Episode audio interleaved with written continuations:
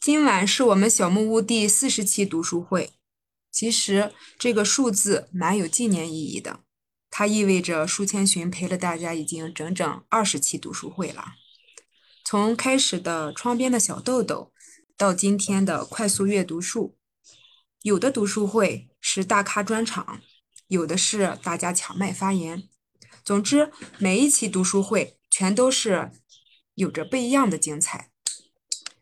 今晚的书目是《快速阅读术》，将由荐书人零一八号小火君为大家呈现。欢迎小火君大咖的到来，也欢迎我们的开场嘉宾花七同学的热情参与。下面就将麦交给花七同学吧，欢迎你。好的，谢谢千寻。呃，小木屋读书会的小伙伴们，大家晚上好。很开心，这么快就和大家又见面了。我是本期的开场嘉宾，也是上一期的荐书人花期。呃，我呢，因为书籍的缘分，我与小木屋相识；又因为小木木小木屋的缘分，我与读书会相识，与千寻相识；又因为读书会的缘分，现在与大家相识。我相信，对于能够相识的我们来说，读书已经是生活中不可或缺的一部分，但即便如此，相信每一个人在关于读书这件事情上，或多或少都会有一些困扰，也或多或少都曾经走过一些弯路。当然，在磕磕绊绊的坚持下，我们也积累下了一些自己读书的心得和经验。那不知道。当当大家计划读一本书的时候，你的心理反应，第一反应是什么？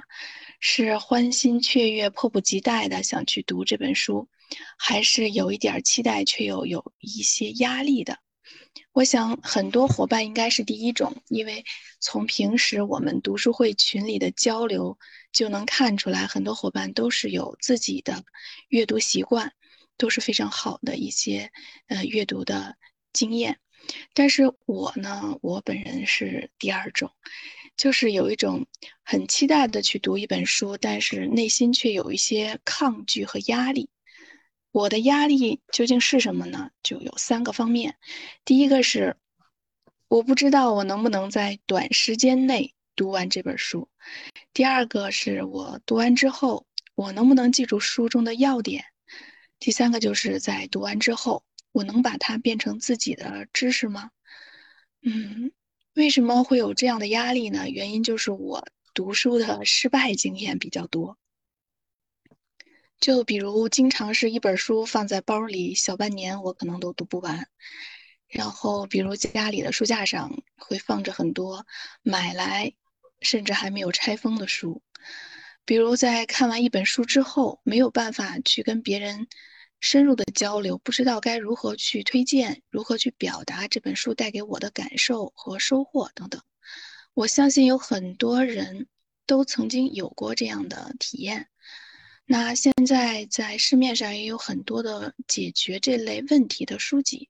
那这些书籍呢，也都各有千秋，也都是作者自己经验的一些积累和分享。那今天呢，我们要聊的这本书叫做《快速阅读术》。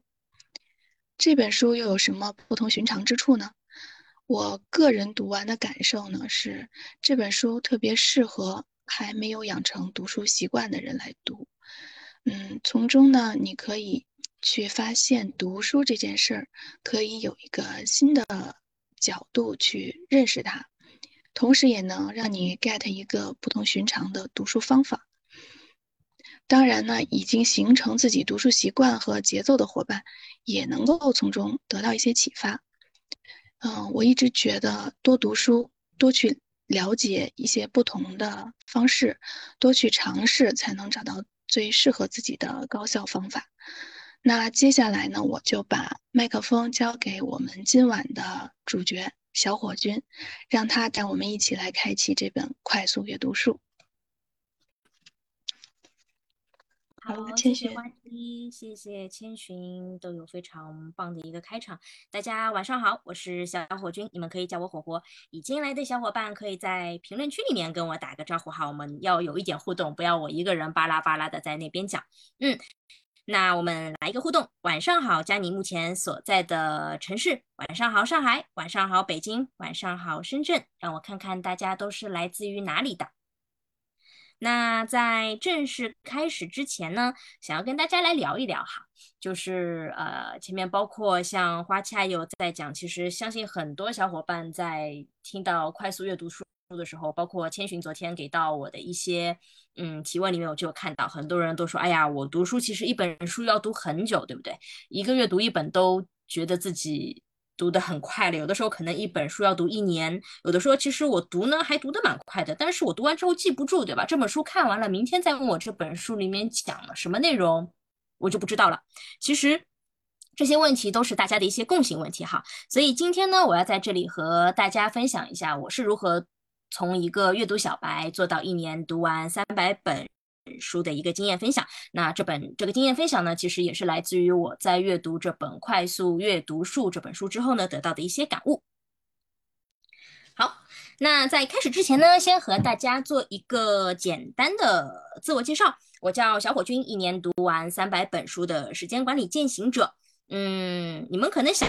想不到，就是现在我在告诉大家，我说我一年读完三百本书。其实两年之前，我也和大家一样是一个阅读小白，甚至还有一点点的轻微社恐，每天呢过着两点一线的生活。但在接触了阅读之后呢，我一路开挂，成为了别人口中的草根逆袭。从一个月入三千的中专生，到如今年入二十万的我，一年要读三百本以上的书籍，同时呢运用自己的一些时间管理训练营啊，阅读赌局的践行营啊，甚至也有自己的线下读书会，每个月呢都要定期的去群里面做一些线下活动的分享，可以说是阅读改变了我，给了我重生的机会。而在这个蜕变当中呢，呃，快速阅读其实是帮到我最多的一个技能。那大家想知道快速阅读是如何帮助我一年读完三百本书的吗？想的话，我们就打一个六六六，我们就开始今天晚上的话题了哈。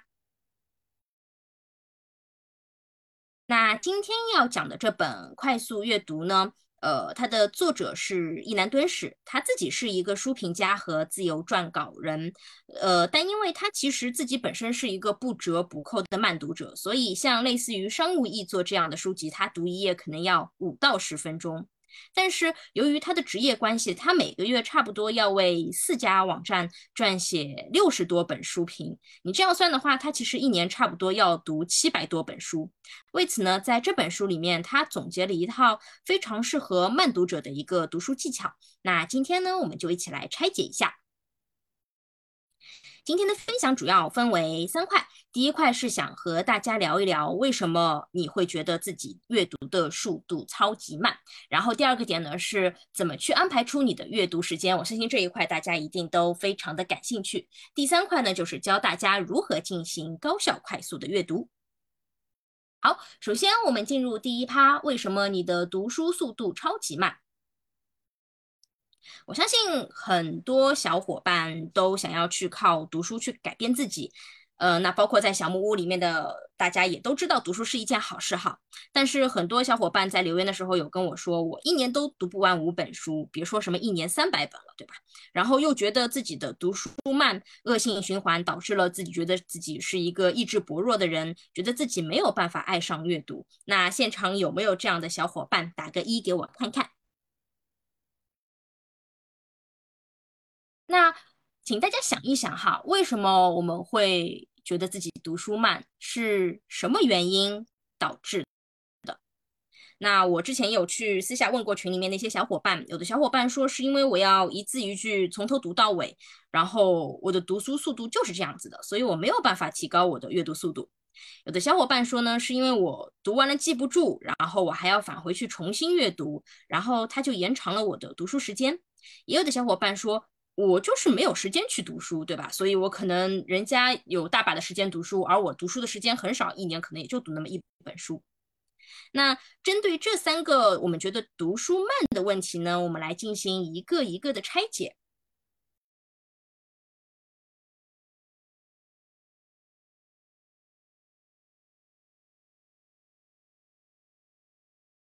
好，首先我们先来看第一个原因，叫做一字一句。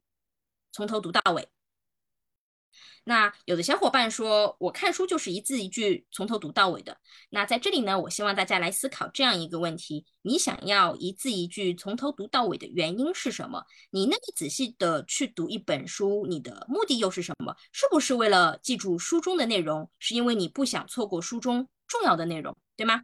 但事实上，当你真的一字一句从头读到尾了之后，你。有把书中的内容全部记住吗？从头到尾一个一个字不落的就能够背出来吗？未必是吧。其实记不住不是你的错，就是我也做不到，就大部分的平凡的人都做不到，对吧？如果你能够看一本书，一一字一句从头读到尾，然后一字不落的都能讲出来的话，今天就不用在这里听我分享了，早就是一个很厉害的天才了，对吧？那我们会发现，其实记不住才是人的天性。所以你发现了吗？当你想要。书中的内容不错过一字一句从头读到尾的时候，很可能导致的结果就是你既降低了一个阅读速度，成果呢也没有提高。那第二个原因呢，是你说啊，我们前面讲到了记不住，然后我要返回去重新读，对吧？我看了这一部分，看到下一部分的时候，发现前面第一部分我我没有记住，跟后面的不连贯了，然后我又返回去重新读。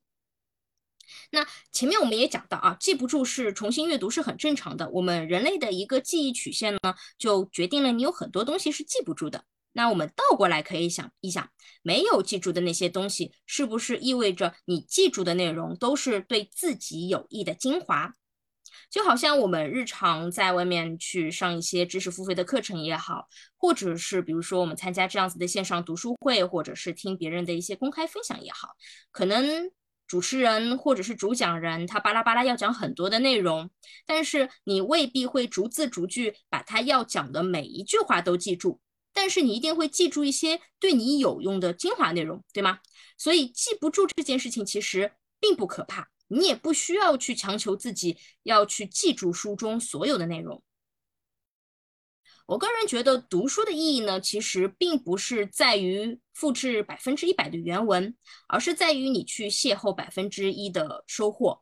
那很多时候我们读一本书，其实就是为了遇见一行文字。如果你读书的目的仅仅是把全部的内容都装进脑袋里，那么读书呢就会变成一件最没有意义的事情。一本书的售价从几十到几百。而在里面，你只要能够汲取到对你有用的一个知识点或者是一句话，我认为就已经值回了书费。你看完了整本书，但是结果你什么内容都没有记住，还不如你就记住其中的一句话，然后运用出来。我觉得反而效率更高。我相信这个概念其实会突破大部分人原有的一些感官。有很多人就会觉得，我既然买了这本书，我买来了，我就要很认真的把它读完，对吗？好，那我们先把读书这件事情放到一边，我们先来想一个新的问题，就是你们日常是怎么听音乐的？那你听音乐的时候，是不是就是把音乐放在一边，然后你就这样听着？听多了呢，你可能也就会哼上这么几句，对吧？所以你并不会强求自己不错过每一个音符，哆来咪发嗦，你都要能够背出来。这就是我们凡人听音乐的方式，多听一些不同的音乐，然后就会了解到很多的曲风，然后会喜欢上很多的风格。其实读书也是一样的，你不要去强求记住每一个字，你多去看一些书，多去了解一些风格，你也能够在书中获得更多的知识和快乐。那听完音乐啊，我们再来举一个新的例子，我不知道在场有没有小伙伴是喜欢。玩乐高的，有的话可以打个一，我看一下。我个人是非常非常非常喜欢玩乐高的，我自己的乐高都有好几个，对吧？包括像像现在市面上热门的几款赛车啊，然后一些城堡啊，我都是很喜欢自己去拼的。那我们怎么来通过拼乐高来去讲到我们读书的儿子拼啊？那很有童心，对吧？我就是个很有童心的人。嗯，那。你们拼乐高的时候，其实是不是就是你们发现买来乐高之后，其实是一大堆的碎片，对吗？我们需要做的是把碎片一点一滴的去拼起来。那如果你没有一定数量的这样子的一些乐高的碎片，其实你很难从中找到拼乐高的快乐。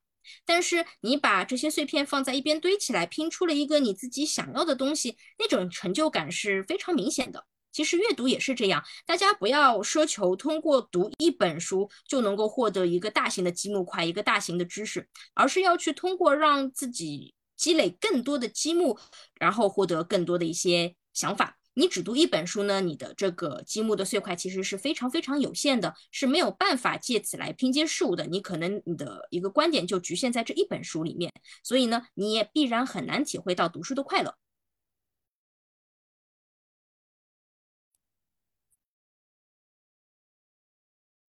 那第三个呢，就是我们前面讲到的啊，没有时间读书，对吧？没有时间读书，呃，我相信也是很多小伙伴就是非常关注的一个话题。大部分人说我其实没有时间去做一件事情，我阅读的时间非常非常的少。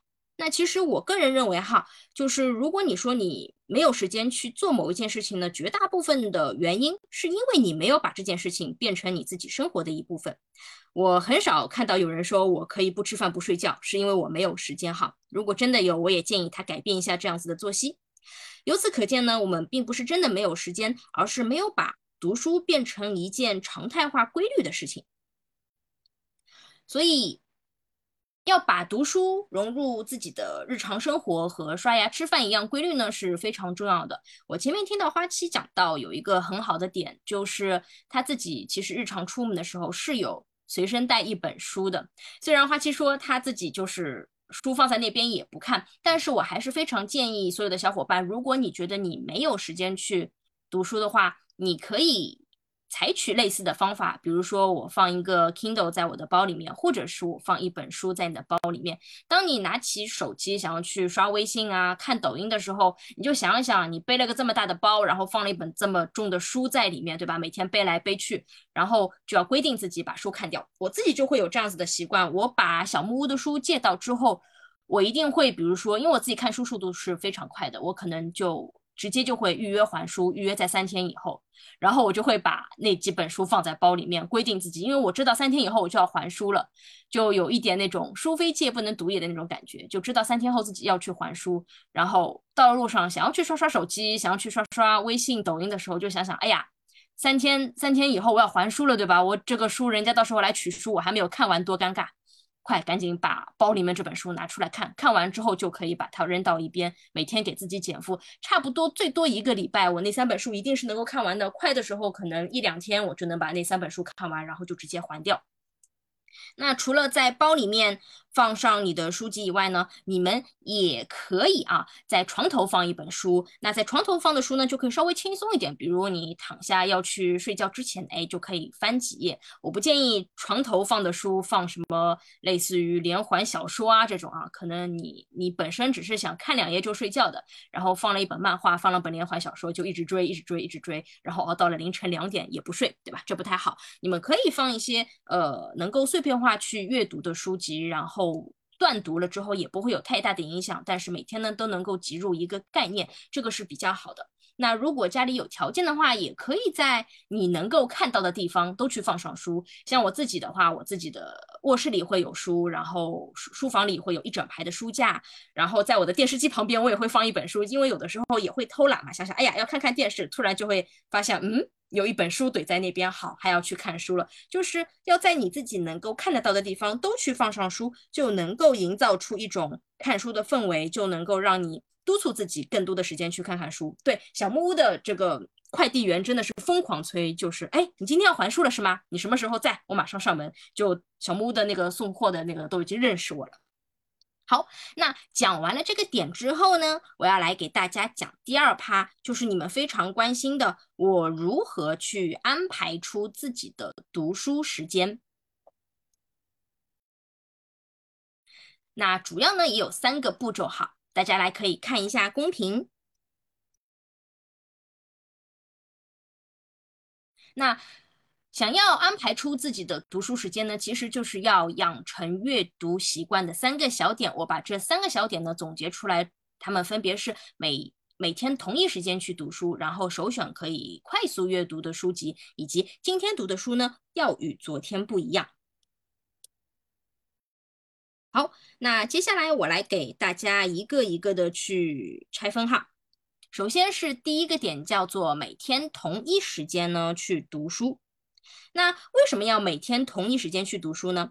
其实框定了一个固定的时间，就会让你有一个就是这个固定的时间段和情景，会让大脑去产生一个习惯的错觉，就好像到了这个点我就该吃饭了，到了这个点我就应该起床去睡觉了，是一样的。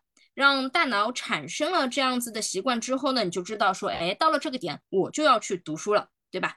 那。我日常会推荐你们把阅读的时间放在早上哈，尽量早点起来。那呃，为什么呢？是因为其实早晨的时间也是我们最可控的，精力最高的时间呢，也是在早上哈。有的人说，嗯，我是夜猫子，我可能晚上的精力足，其实是不是这样的？你可以想一想，我们正常的。来说，大部分大家都是已经在职场上班的社畜哈，都是工作人。其实晚上呢，你可能要加班，可能要应酬，自己可控的时间是非常非常少的。因为就算有，然后你上班忙了一整天，那个精力其实也是不高的，你的读书质量必然是下降的。我自己就是，如果要上一些固定的课程啊，或者是自己要去读书的话，一定会把那个时间放在早上。因为早上的那段时间相对是更可控的。什么叫更可控的时间？比如我八点要出门上班，我可能日常的时候是七点钟起床。那我知道我要读书，我可能会在六点或者是五点的时候更早一点起来，然后先把我的书去读完。因为那个时候其实不太会有人去打扰你，你正常的情况下这一段时间都是可以自己去控制的。而且呢，又因为一觉醒来之后，其实是你自己精力最充沛的时间，读书的效率呢也会事半功倍。那固定一个时间去读书之后呢，我们要去读什么书呢？就是我前面讲到的首选可以快速阅读的书籍。那什么书籍叫做可以快速阅读的书籍？哈，在这里呢，我简单的把书分为了三类，第一类叫做不必读的书，第二类呢叫做无法快速阅读的书，和第三类可以快速阅读的书。什么叫做不必阅读的书？这样讲好像对作者有一些不太尊敬哈，但这并不是绝对不是说意味着说他写出来的这本书没有价值，而是说这本书目前是你不需要的。对其他人而言，这本书可能是有用的，但它只是不适合目前的你而已。那阅读不适合自己的书呢，就是浪费时间，因此我们把它归类为呃不必阅读的书籍。那撇开了不适合自己的书籍之后呢，剩下的就是可以快速阅读的书籍和无法快速阅读的书籍了。那什么是无法快速阅读的书籍呢？呃，我把它分为了两类哈。首先一类是就是故事性比较强的，比如说嗯小说、漫画、随笔、绘本等等。因为这些书呢，它的情节走向是比较重要的，很难去进行跳跃式的阅读。当然，如果你想的话也可以，但是呢，它会影响你的整体体验。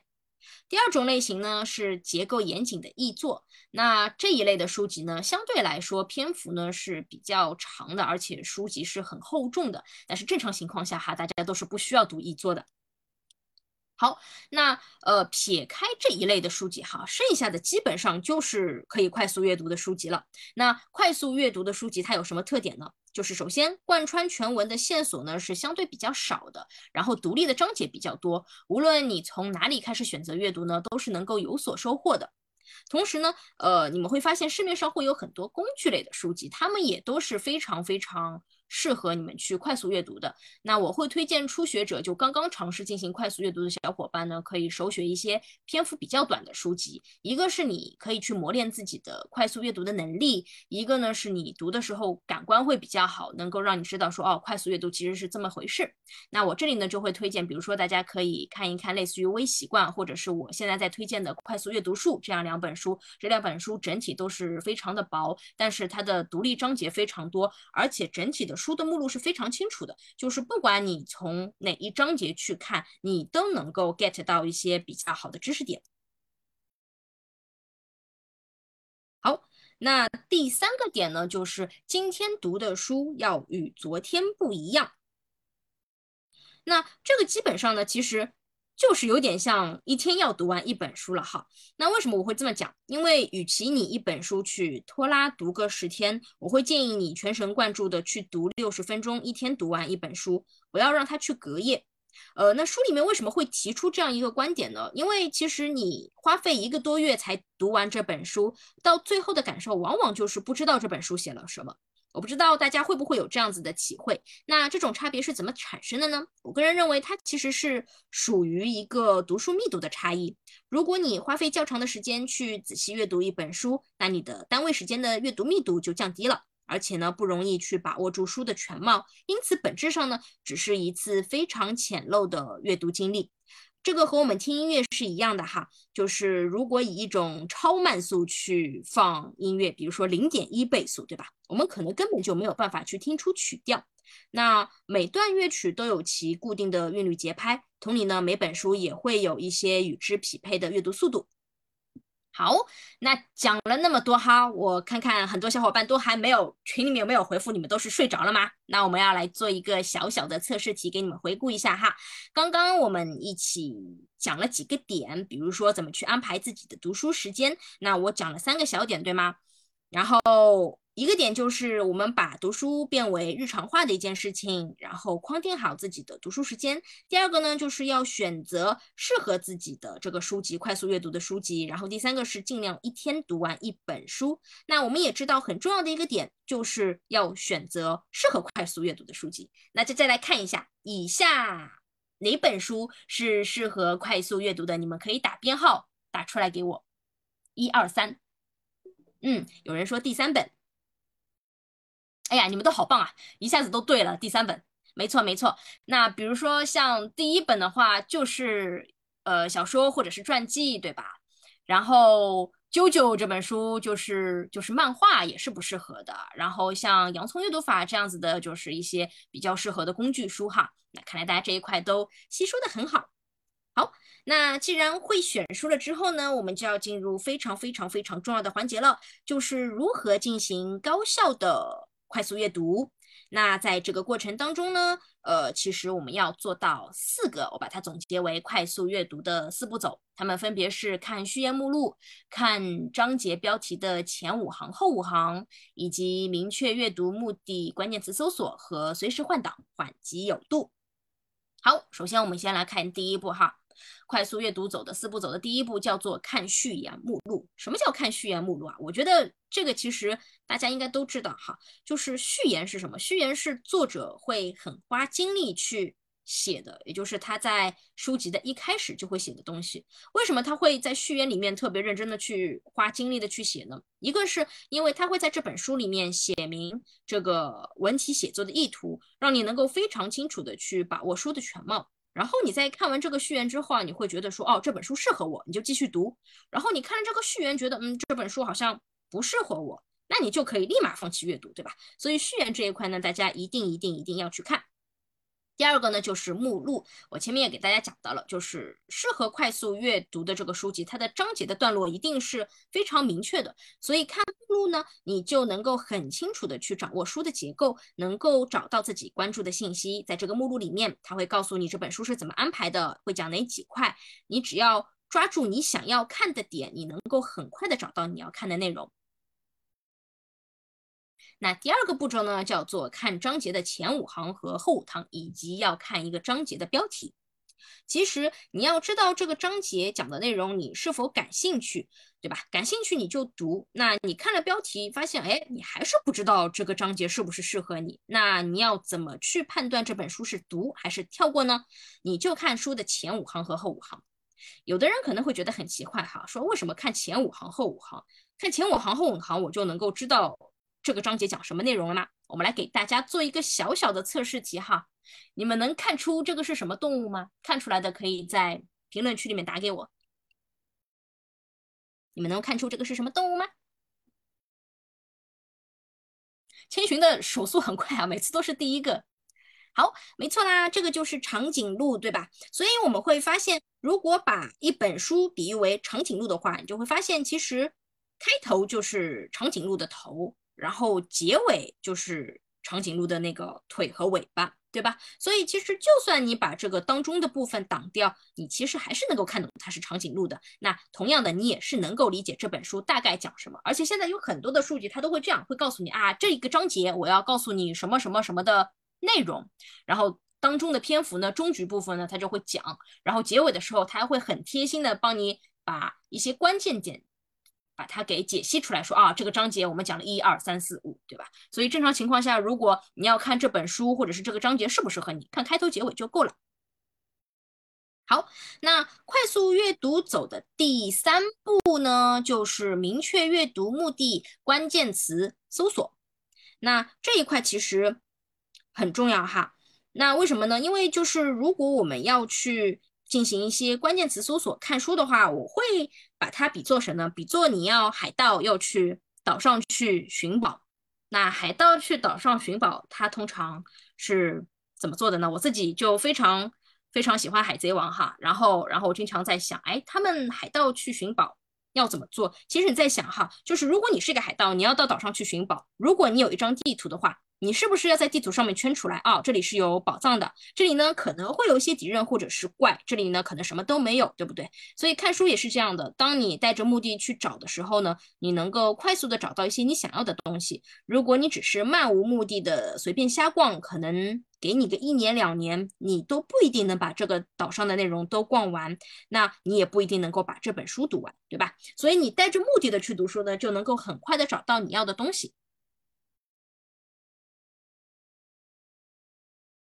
那这个呢，其实里面会涉及到一个概念，叫做帕累托定律，也就是著名的二八法则。就是最重要的东西呢，其实只占非常小的一部分，也就是百分之二十。那其余的百分之八十的东西呢，大多数都是次要的、多余的，对吗？那我们要做的呢，就是断舍离，把自己不需要、不喜欢、不舒服的呢，去把它们切断。对他们的眷恋，然后换成你需要、喜欢的、舒服的。那知识也是一样的哈。我们看书，我会把它类比于，就是你要在知识的海洋里面去寻找一些东西，而不是就这样随便看看。那包括像现在网上也有非常多的知识，你不可能把所有的知识都吸收完毕，对吗？我们网上找知识是怎么找的？打开百度、知乎，然后打入你需要的关键词，然后里面去找。那看书其实也是这么一回事，对吧？找到你想要的一些内容，找到那些关键词，然后在那个书里面找到答案，那这本书呢就值回了票价。如果只是漫无目的随便看一看呢，其实对于你你而言，这本书并没有太大的作用。好，快速阅读走的第四步呢，叫做随时换挡，缓急有度。那什么叫做随时换挡，缓急有度？就是我们在看书的时候啊，你会发现。有些东西，比如说像抓关键词，这个是你需要的，对吗？那你抓到的那些东西，你就要很认真的读，需要找到那个重点。但除此以外的，你会发现对你自己意义不大的呢，你就可以流水划过，快速阅读，跳过这样子的一些内容，就可以随时换挡了。嗯，那其实今天给大家分享的内容还是有非常多的哈。那接下来呢，我们静下心来想一想。今天小火君给大家进行了这样子的一个分享，到底讲了些什么呢？我接下来又有些小小的测试题哈，来帮大家进行一个回顾。首先，我们一起分享了看书慢的原因，你们还记得看书慢的原因是什么吗？可以打在公屏区里面让我看一看。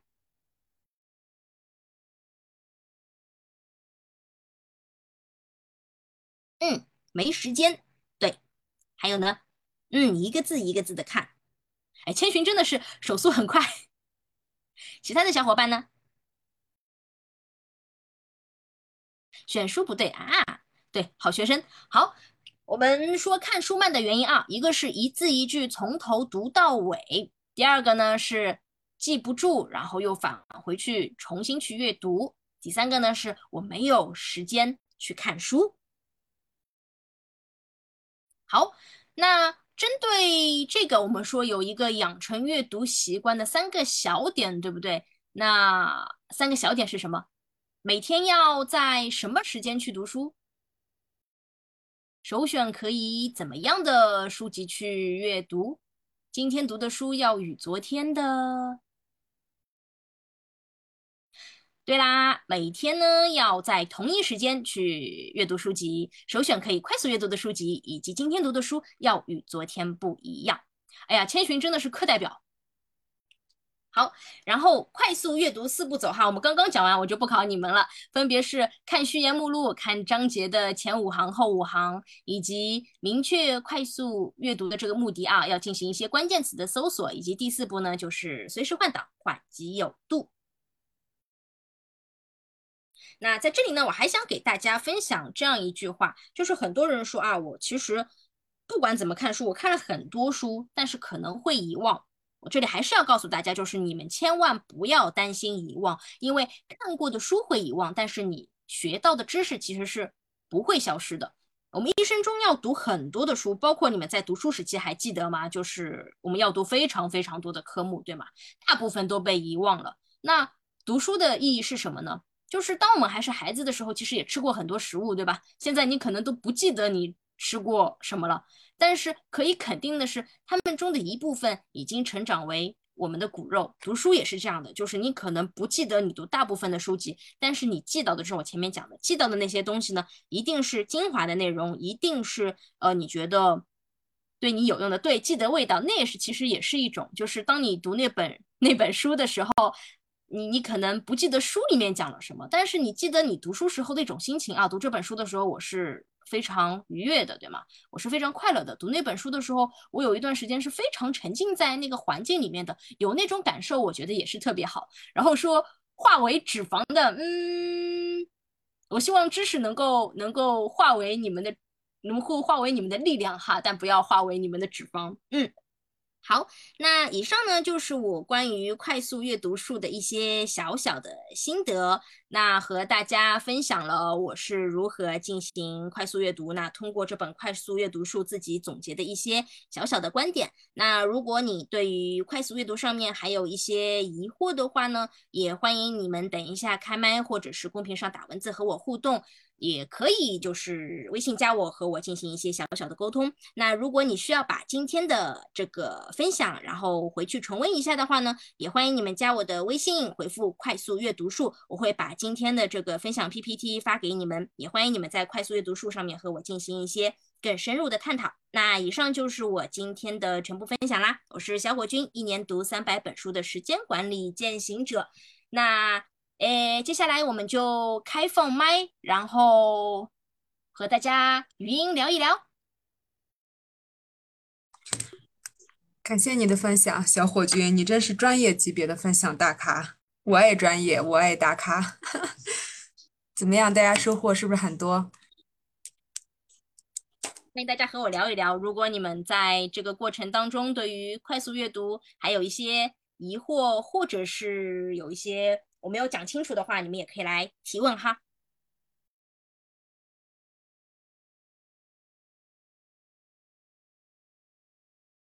不要害羞，不要害羞，可以。嗯，说说到那个快速阅读术，咱们就绕不开一个话题，就是刷书。就是有些小伙伴就是刷书，你知道吗？就是像刷分儿一样的，感觉每征服一本书都可有成就感了。但是。这个过程中就有可能会面临一个问题，就是保保量不保质。然后其实就产生了一个问题，就是，嗯，这个刷书有没有必要？如果是按照刚才 PPT 里面说的，其实我理解的是不是刷书的过程就相当于是在积累这个积木，就像刚才那个乐高，我们必须要积累足够多的那个片数，然后才能去继续的做作品，才能形成自己的作品、自己的风格。也许刷书的这个过程就是不是很必要？呃，我个人是这样认为的哈，就是是否刷书与否，这个都是取决于大家的一个个人的选择。首先，我自己是刷书的，我一年要读三百本甚至是更多的书籍。但是，呃，我这个刷刷的书里面其实也会分有不同的类型，比如说我会一口气刷。二十本有关于阅读的书籍，但是在这二十本里面，我一定会精选出几本是我需要深度阅读的，是我需要去像今天一样去做一些 PPT 啊，或者是去做一些笔记，去把我自己想要的去呈现出来。必要的时候，我可能还会写长文，或者是类似于像今天参加各种各样场合的这样子的一些分享。那我会去很深入的去读这一本书，但是。呃，在我很深入的读这本书之前呢，同类型的书籍我是一定会去刷的。我可能最快的时候半小时就能读完一本书，对吧？因为你们会发现，当你们读的书足够多的时候，我相信在这个群里面一定有非常多潜在的大佬哈。就是读的书足够多的时候，你会发现市面上百分之九十八的书籍写的内容都是一样的啊。就是如果你们有兴趣的话，可以去尝试一下。今天我帮你们就是读完了这本《快速阅读术》，然后讲的很多的概念，你可以去小木屋上面去找，然后找类似于这种快速阅读啊、高效阅读啊、阅读啊，就找这些关键词去找这样的书。十本书、九本书写的概念都差不多，然后那九本书里面可能会有些新的观点，但是它的一个大的逻辑还是一样的。所以你会发现，当你就是深入的读完一本书之后，其他的书籍讲的内容基本上都是大同小异，那些书籍你就可以看得很快，非常的快，对吧？那同样，那为什么你们说我已经读过了《快速阅读术》这本书，那我为什么还要去读一些呃其他的书籍呢？一个是你可以通过看不同的书籍，找到一些不同的观点。比如说我自己在学习阅读的时候，我有看大概超过二十本还是三十本这样子的阅读类的书籍。那不是每一本书都是适合我的。就像依林讲的，他说有的时候看着看着就困了，那很有可能不是你的问题啊，就是那本书的问题。那本书它不适合你，对吧？你可以找一本，呃，有的时候可能是因为这本书难度太高，你看不懂；也有可能是因为这本书太弱了，你看就觉得很无聊，对吧？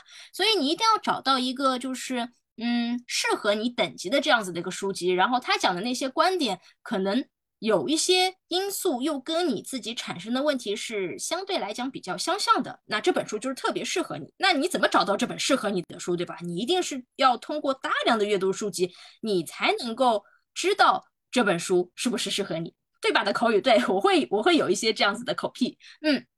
然后像那个叶空林讲到的，呃，二十本书里面可能只有。五本是最好的，其他的都是阐述相同的道理。没错，这个就是就是这个意思，就是你们会发现，其实会有非常多市面上有同类型的书籍，对吧？讲的都是一个内容，包括写作，包括阅读，包括演讲，你能够想到的方方面面的主题，下面一定会有奇奇怪怪的各种各样分类的书籍。有些它可能是工具书，告诉你怎么做；有些可能是一些。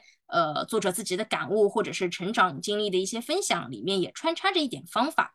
但是如果你们有兴趣的话，去做一个主题阅读，把它筛出来之后，你就会发现大部分讲的都一样啊，就总体的一套逻辑就还是那些东西。嗯，不知道这样解答那个千寻的问题，千寻能够明白吗？嗯，谢谢小火君，明白。然后还有，其实这本读这本书的时候，肯定是有持相同观点的同学。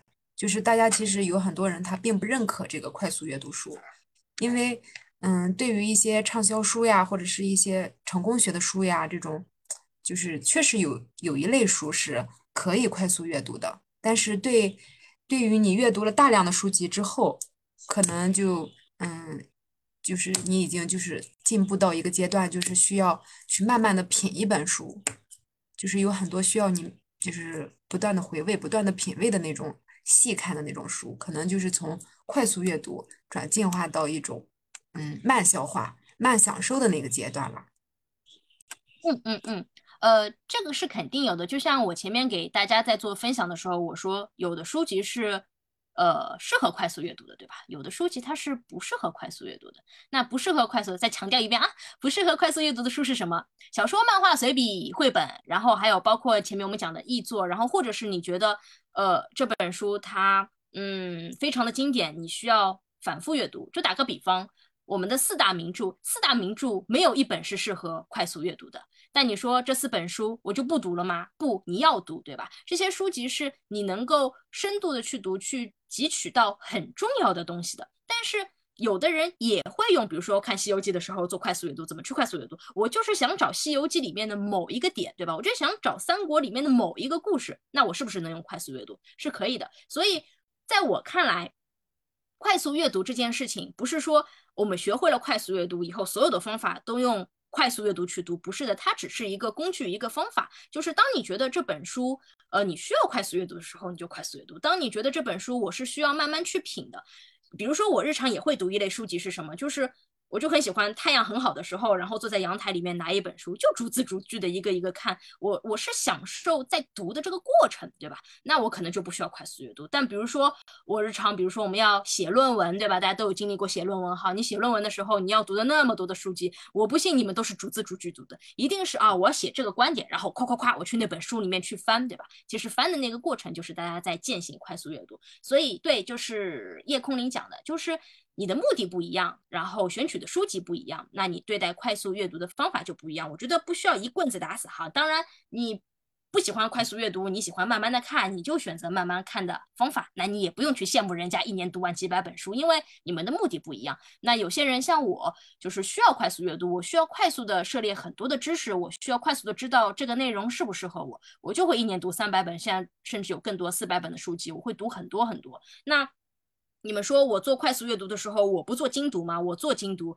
像今天我在分享的这本《快速阅读书》，我其实半个小时就看完了。但是我要去做分享的时候，绝对不是把我半小时看完的内容就能够记住，对吧？我会逐字逐句的去找我可能要的知识，会把需要的内容去把它圈出来，然后贴上自己的一些小的一些 tips，然后再逐字逐句的呈现出这样子的一个 PPT。这个 PPT 我做了两天，对吧？那如果算上我这个呈现的形式，我读这本书至少要读三天。所以，呃，我个人认为就是快速阅读这件事情。对，就像叶空灵讲的，它其实是很适合你去做一些书籍的筛选。就是你做一刷的时候，你说这本书适不适合我，你用快速阅读其实是非常非常好用的。然后当你发现这本书非常适合你，然后呢，你也想从中去汲取一些内容的时候，你就把那本书再挑出来，再慢慢看，再反复读，甚至有必要的时候是需要做笔记的。因为我今天有看到大家给我的提问里面有讲到说。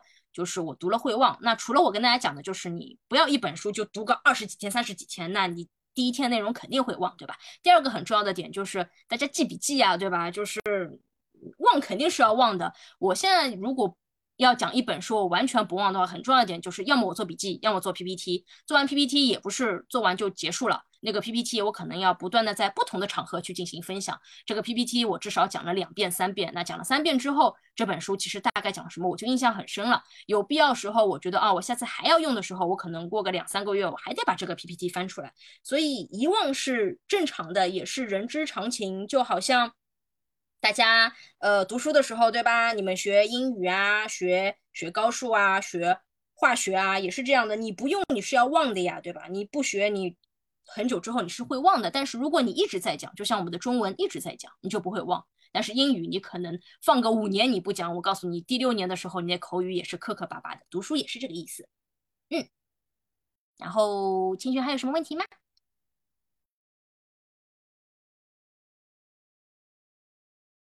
那个听得到吗？听得到吗？听得到，听得到。啊，就是，哎呀，我要我又要来唱反调了。讲。欢迎，就是就是嗯，就是我觉得就是，呃，是不是有很多小伙伴都很羡慕，就是别人一年能读几百本书这种状态，或者是就是呃很很很想要去追求这种状态。其实我觉得读书就是你得先给，就是根据自身的情况，你得先划分，因为其实他这本书的话，呃，它虽然叫快速阅读术，但是的话，它这个作者。他本身他是有这个需求的，就是他的职业需要需要他去快速阅读，就像我们的那个呃主讲人一样，他就是他他需要做这个选，他就是他的工作或者他的职业或者他需他有需求这样，但是我们平常人的话，其实没这个需求的话，你就啊你就看到别人一年能读几百本书，好羡慕，我觉得这个是没有必要的，而且就是。说句不好听的话，就是其实百分之八十的书你是没必要读的。就像呃主讲人说的，就是你这个快速阅读的书，就是你去找那种快速阅读，它可能哗哗哗下来二十多本、三十多本。但是的话，如果是我以我来讲的话，像我觉得我读一本就够了，所以的话我的阅读量只有一本。但是的话，你你。呃，你你们会为了去增，就是累积自己的阅读量，去读另外二三十本这个书吗？我觉得这个很没必要，就是你没必要为了去积累这个量而去读那些没用的东西。我我觉得如果你读没用的东西，那真的是就算你读的再快，一秒钟那也是浪费。所以的话，这个东西就是你最好是，嗯，在在你自己，嗯，就是呃，看你自己的需求，你想你想从阅读中获得什么，或者是你想追求什么？就我是，我也不说我有多少年的阅读经验，就是我我读书我是，我有时候觉得，嗯，就刚开始的时候就觉得。应该读书，然后慢慢的读着读着就是一种习惯。我觉得这是一种，嗯，它虽然你也能从从不同的书里边获得，嗯，不同的感觉、不同的印象，或者是对别人不同的理解。然后的话，但是的话，你你啪啪啪啪的，你你你光只是去注重这个速度，然后的话，你你只是读完了这本书，但是你脑子里边最后你不要说你记住什么东西了。你连一点印象，连这本书，就是我觉得很多书他读完之后，他确实记不住东西，但他有一点，这本书会在你的心里形成一个印象，那个那个印象，那个感受，虽然你表达不出来，但是这个东西就是，呃，就会慢慢的沉积在你的骨子里，或者从呃，就相当于是你人成长的这条路，你会慢慢的在你的这个路上，你的行为、你的日常，或者是你看待人的方。方式看待自己的方式里边啊反映出来，我觉得这这个就是，嗯，我们该追，就是，呃，从一个大的方面来说，这才是我们应该追求的东西，而不是说你你去看过很多啊，我说我啊，我我一年读了好几百本书，可是可是你你你你以前什么样，现在还是什么样？你积累的只是那个书的数量，而不是从，而不是从，呃，而不是增加了你自身的质量。但是的话，这本书它它也谢谢分享。然后我这边补充几个点吧，因为我九点还有个会议，是其实不太忍心打断巧克力的话，但是我九点还有个会议，所以我先先来跟巧克力讲讲我的观点。首先，我觉得就是关于快速阅读这件事情，其实前面我也讲过了哈，就是。用不用快速阅读的这个方法取决于你们个人，就好像读不读书也是取决于你们个人，对吧？就在场的各位，我相信很多小伙伴都是觉得读书是有用的，读书是一件非常好的事情。但也有很多小伙伴就是觉得我就不想读书啊，我有那么多的时间，我去读书干嘛？我每天已经很累了，我觉得我现在的时间够用，我有那个时间，我可以付费去报课，但我自己读书，我觉得记不住，我觉得是很低效率的，也会有那。我为什么今天要在这里分享快速阅读呢？很重要的一个原因就是，这个是可以给到大家一个另外的一个选择，对吗？就好像前面巧克力讲到的，如果说你读的这本书是无用的，确实你读个两百本、三百本是没有用的，就是你读一本都是没有用的，对吧？你读那本书你都不需要。但是，当你读这本书是需要的时候，就好像我前面说我需要的时候，我为什么会读一下子读二十本、三十本？因为我要自己去拆课，我要给大家讲课，我要去讲我的时间管理训练营，我要知道别的老师是怎么讲时间管理训练营，如何去迭代我自己的这个课程，那我就需要集众家之所长，所以我会一下子读二十本、三十本，然后把重要的我觉得我可以用的把它记下来，对吗？那这个时候你就能够。把快速阅读书用上，那包括呃，我自己是能够是写书评变现的，我每个礼拜都要写书评，写书评就注定着我不能够像绝大部分人，就是你们讲到要享受书籍，要慢慢的读，不可能，对吧？就是我一定要快速的把这本书里面的非常重要的知识，结合我自己的经历去写出来，因为交稿是有时间的呀，等我慢慢的读完，人家早就五篇稿子写完了，对吗？我没有必要跟钱过不去，所以。快速阅读和读书的目的是什么，都是取决于你个人的。如果你个人觉得说，嗯，我不需要快速阅读，我只需要慢慢的去享受书的过程，我就是一定要很深的、很精的去读一本书，我觉得这个是完全 OK 的。你按照自己的步调就好。但是如果你的情况跟我一样，你需要快速的去涉猎这本书是不是适合你，这是第一点。第二点是你可能需要快速的积累某一些知识点的时候，快速阅读书，我觉得就是。嗯，能够用上的。那至于前面巧克力讲的羡慕不羡慕，我觉得这个没有所谓的高低之分。一年读三百本书又怎么样？一年只读一本书又怎么样？重点是你读完这本书之后，你有没有成果，对吗？就是你有没有读书变现啊？或者是你有没有把读书的内容积累成自己需要的一些知识点，或者是运用到你自己的生活中，或者是改变了你自己的一些想法，提升了你自己的内涵，让你的讲话呃让人家听起来更舒服，或者是嗯让让你的日常的一些生活有所改变就行了。对，这个是一个安需的一个使用方法，就不需要强制你说啊我这个东西好或不好。我觉得这个东西没有好或不好，就是你说主题阅读好不好，快速阅读好不好，它都只是一种方法。有的人啊，他比如说学英语。他就是只练口语的，有的人就是狂背单词的。你说哪种方法好？没有好不好，适合自己的就好。然后最后开放一个名额，好吗？因为我九点钟肯定就要撤了，最后开放一个名额。我来吧，我稍微说几句啊，好吧。呃呃，是这样的，就是首先呢，我我要说这个，就是这本书呢，只是我我参加这次。的原因是因为这本书其实我个人也很推崇，或者说我我认为是很不错的。我其实给很多我的朋友都介绍过这本书，呃，包括他原来日本的这个这个原书，那个它本身只是一种术，它的大家不要把它过高的觉得我要怎么样怎么样，就是它只是告诉你如何快速的去读书，而且包正如刚才所说过的这个，它它呢是一个非常呃。怎么讲呢？目标化的一种方式，就或者说呢，它是，呃，他是为了他应付他的这种工作，他的这种就是要需要刷书，需要写书评，需要他是一种专业的一种谋生的方式。我也不能说说谋生可能有点 low 啊，但是他他其实就是他的这种生活方式，或者他的这个运作的方式，他是这他这个运作的一个一个一个一个一个中的一个环节。那对我们很多人来讲的话，你读书并不是这样子的。读书并不是你的职业的一个选择，或者说你的一个怎么样？我是搞计算机的，那我们当年有一段有有时候的话，你要去快速的浏览很多的技术文档啊，一些 menu 啊，或者说这这种这种 guide 啊这样的东西，那也可以很快啊。我我也我也干过这么几个月的时间，把原来 Oracle 的这个原始文档很快都略过，都看过，然后大概我知道什么东西在什么地方，那么什么样的东西我在哪里去查。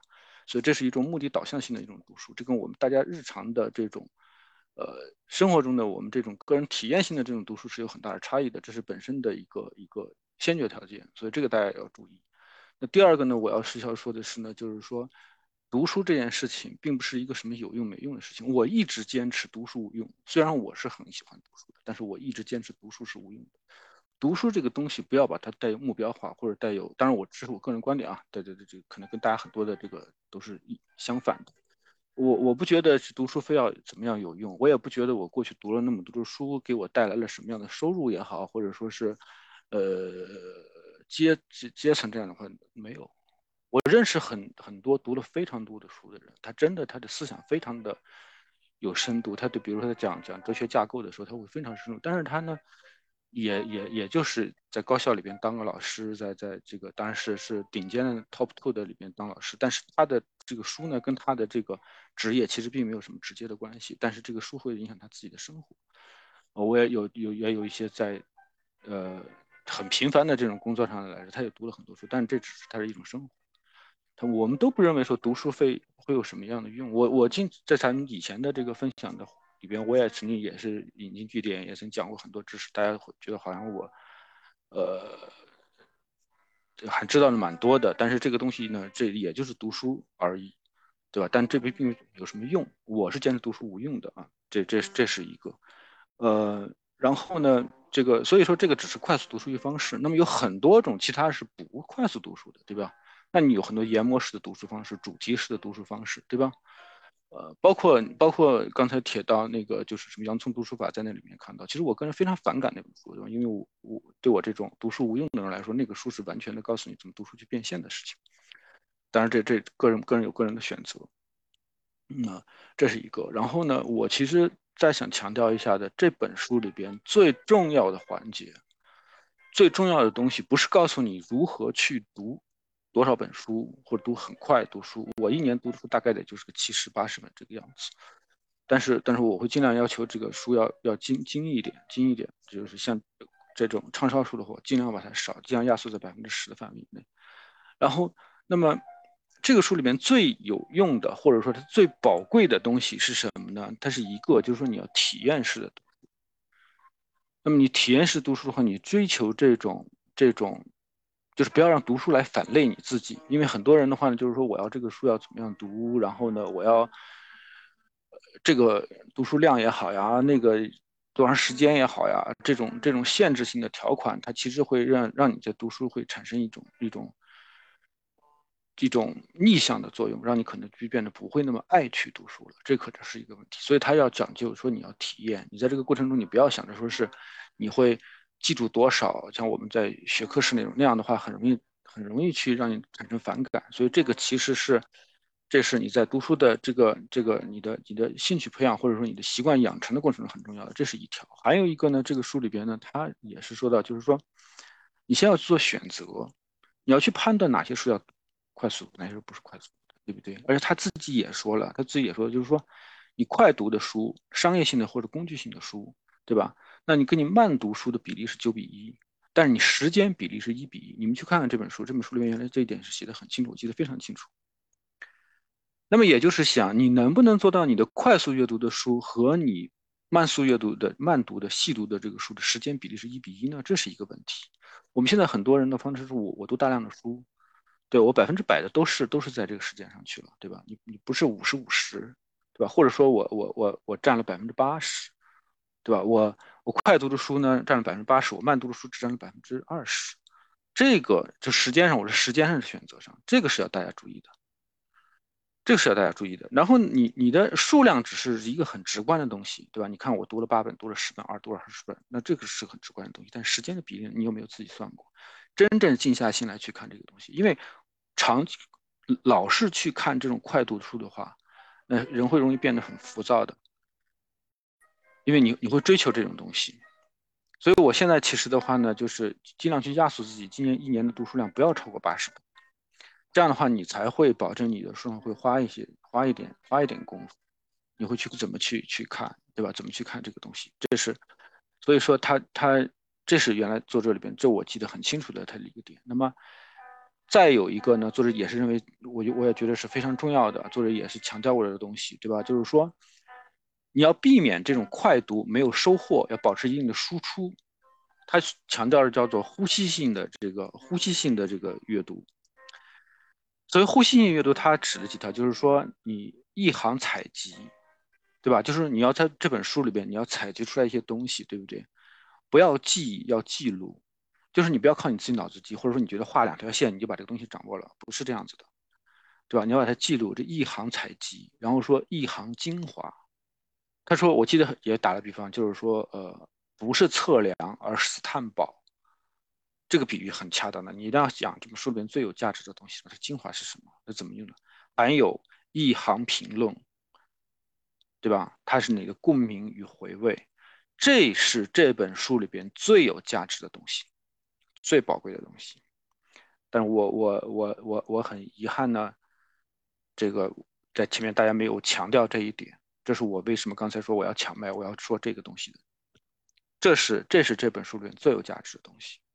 因为我们并不是职业的评书人，也不是像像小火军这样，他是以这个需要快速变现、需要去拆书的这种啊，那么这个是是不一样的。我们很多读书的时候，我们其实是我们也会追求一些体验，然后我们也会去去在这里边寻找一种一种获取。那么你怎么样去避免这个快读没有收获的问题？这是非常重要的一点，就是说不要千万不要陷到。多少多少多少那个里边去？那么坦率的说，我我我其实以前也订过所谓的什么什么大牛拆书啊，或者说什么那个喜马拉雅上的那种这个这个这个一些书单的东西。但是我听过一些之后，我觉得其实整体上来讲的话，水平其实都都都不是那么好。那么这个一个问题就是在于，就是就是大家在快速读书的过程中，在快速这个这个吸收和转换的过程中，我们少了一些对于书本本身的这种这种精华的这种呃这种这种提炼，以及呢对它的反思。那么这个是是一个比较令人遗憾的一个地方，对吧？我我还有呢，再者我再说一下，就是一个客观的现实。这个人他读了很多的书，所以他呢有一点，他已经建立起来了他自己的知识结构。如果大家看过呃看过一些学习法或者说一些知识构架的一些一些资料的话呢，那么其实呢，他就是呃其实他就在做什么呢？就是在说，嗯，你的知识，你的知识结构，你首先要构建起来，然后呢，你建立起来这种网状的这种这种结构，那么你就可以很快的话呢，在这个读书的这个过程中的话呢，把这个书里边的内容，把它的这个结构映射到你现有的知识结构里面去，这样你就会很快的吸取吸取它的知识营养。这这这这个我我自己感觉是是蛮有用的，所以我现在比如说我要看一些呃，比如魏晋南北朝的书啊，对吧？那我我就会看得很快，看看一些隋唐史啊，或者看一些古代政治史啊，或者说像先秦的一些东西的时候，哎，这我就很快。我看一些生物的东西啊，或者看一些这个计算机的东西的话，也会很快。为什么？就是因为你的知识体系已经建立起来了。但是你要是看一些我不熟悉的东西的话呢，对吧？你讲讲讲讲讲美学啊，或者说就像潮流这种东西啊，这媒体这种东西，那我就就看不快。所以这是一个前提条件。那么我们很多人的话呢，我们读的书并不是很多的情况下，切记不要盲目的去追求我的读书的量和速度，因为你这个东西的话呢，你不一定会有那么好的结果。当然了，你。这个这个看你个人的目的，这个我们谁也不能去指导说，呃，应该去去做。但这是我个人的一点意见。我只是觉得这本书里边有有有非常重要和精华的一部分的话，我觉得应该强调一下。所以说，我刚刚才就就就说一下。那么其实呢，大家大家可以看到，像这种书呢，在日本的话呢，其实还是蛮多。日本有很多这种，呃。小开本的书讲方法或者讲某一个方向的细分的一个东西的，你去看日本的这种是，他做的非常好的。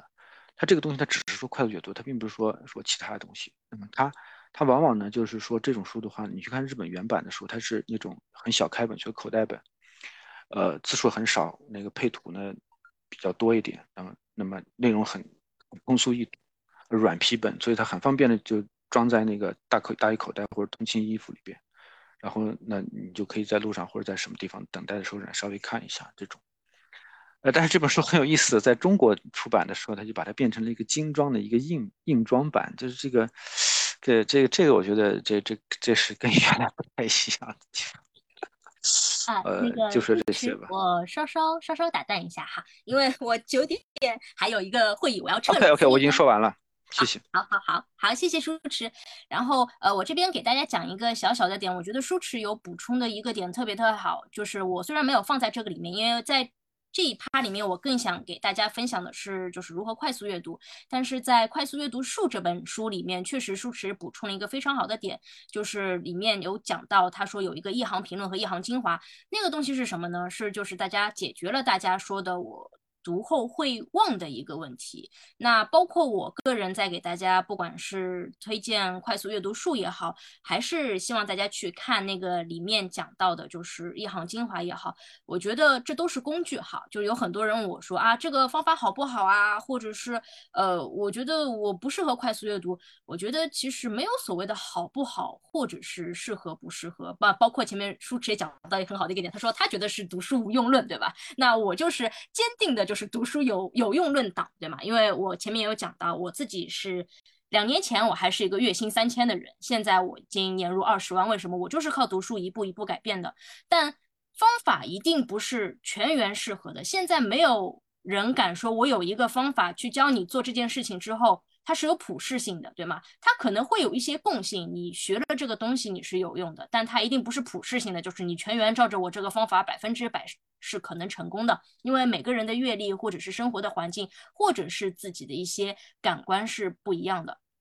所以我在推荐这本快速阅读书的时候，也不是要求大家每个人读书都要快速阅读哈，就是包括我，哪怕是用快速阅读的方法在读，我也一定会像舒池啊，会像前面巧克力讲的，我一定有大把的时间是用于精读的。就好像快速阅读术这本书，我就是要精读的，对吗？如果你想要能够深入的去摄取一些知识，或者是把一些东西去看透、讲透，然后学以致用，是一定要精读的。快速阅读术最大的方法是什么？就是就是前面哪个小伙伴讲到的，就是帮你快速的去涉猎更多的书籍，然后知道这本书适不适合你。当你去这样看的时候，你就会发现快速阅读术这个东西，它并不是很魔幻化的啊，它不是你们口中讲的啊，我去追求个三百本、五百本，你追求个一千本也没用啊，这印书的速度远远比你看书的速度要快，对吧？追求数量是无用的，但是。你读完之后有成果，那个东西是有用的。我读完了三百本书，然后我靠三百本书我变现了，这个是有用的。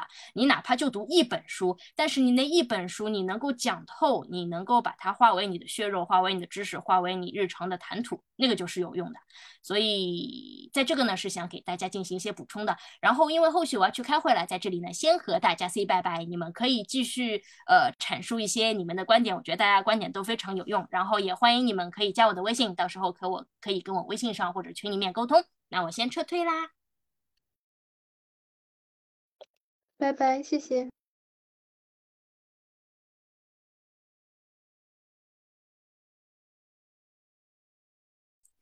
啊，非常感谢这个语速非常快的分一个荐书人。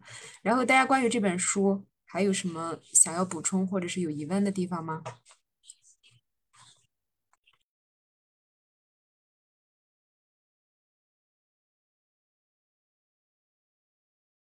我或者我问个问题哈，就是大家输出的时候一般，呃，都怎么输出啊？就是写书评是给谁看吗？就是写到网上吗？还是怎样？就大家有没有什么经验的分享一下？这个就是植入一个广告，咱们小木屋它自带了一个小程序，里面就可以，就是点开小程序，里面有个。但是它的字数也太少了，你正常写一个书评，估计就是得很多吧？它那字数很少，可能也就。又没有，它是五千字，可以容纳五千字的。就是当时设计的时候是好像是一千五还是多少来，然后大家一致建议就是有一些人不够他发挥的，所以嗯那个工程师他们有把这个东西修改了一下，最后可能是容纳五千字，就是可以对可以自带树洞，让你有输就是满足我们这种输出的需要，而且他写完以后可以直接转发，转发到群里面，我们都可以给你点赞或者是评论，这样的话大家看了以后。也许会给你更多的动力。还有这个输出，还有一个方法就是，嗯，比较适合宝妈们。我感觉就是你可以跟你的孩子讲，这也是一个很好的输出方法。因为你在给他讲那个过程中，你会在脑子里面把这个书的一个框架建建立起来，然后你还会有意识的去组织你的语言，然后去梳理你的表达。这样的话。其实也是一个很好的输出方法，因为你给一个嗯同事啊或者是朋友讲，他不一定感兴趣，但是如果你给你的孩子讲，当然前提是你跟他已经建立起这种阅读习惯来，还是嗯蛮有自信的，他也许会很感兴趣，这也算是一个输出方法吧。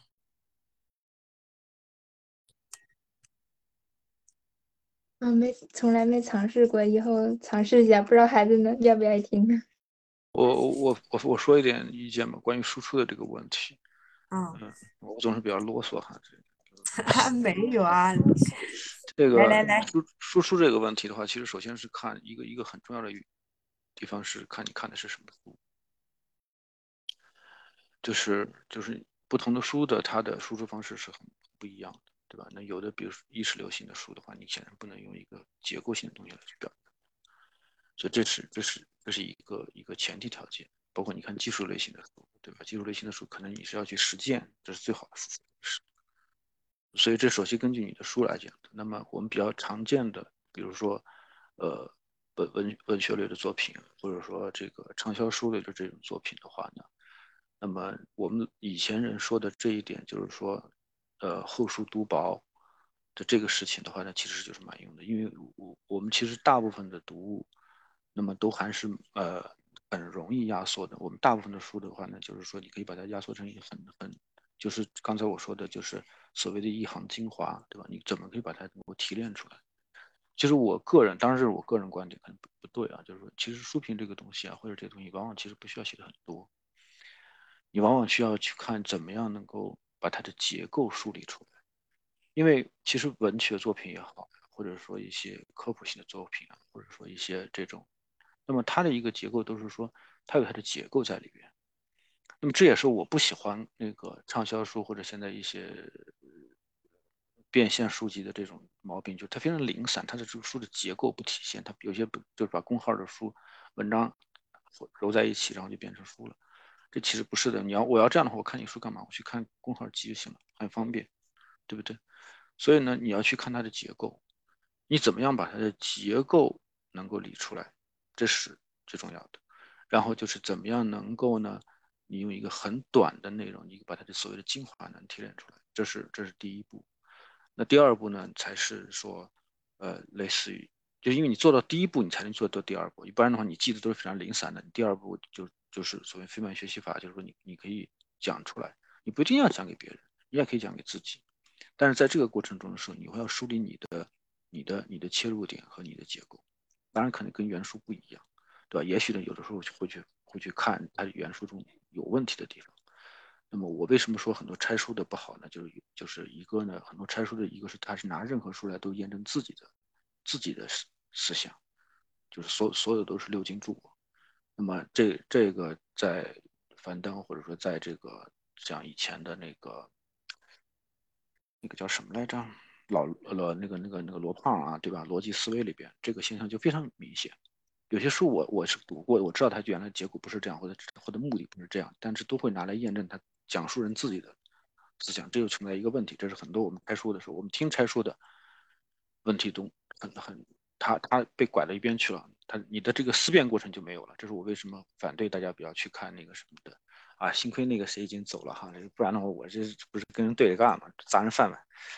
呃，这这是一个，然后呢，那个还有一个很多的就是拆书或者说这些的一个问题就是什么呢？就是我们总是去说这本书的好处，但是却不说它的不足。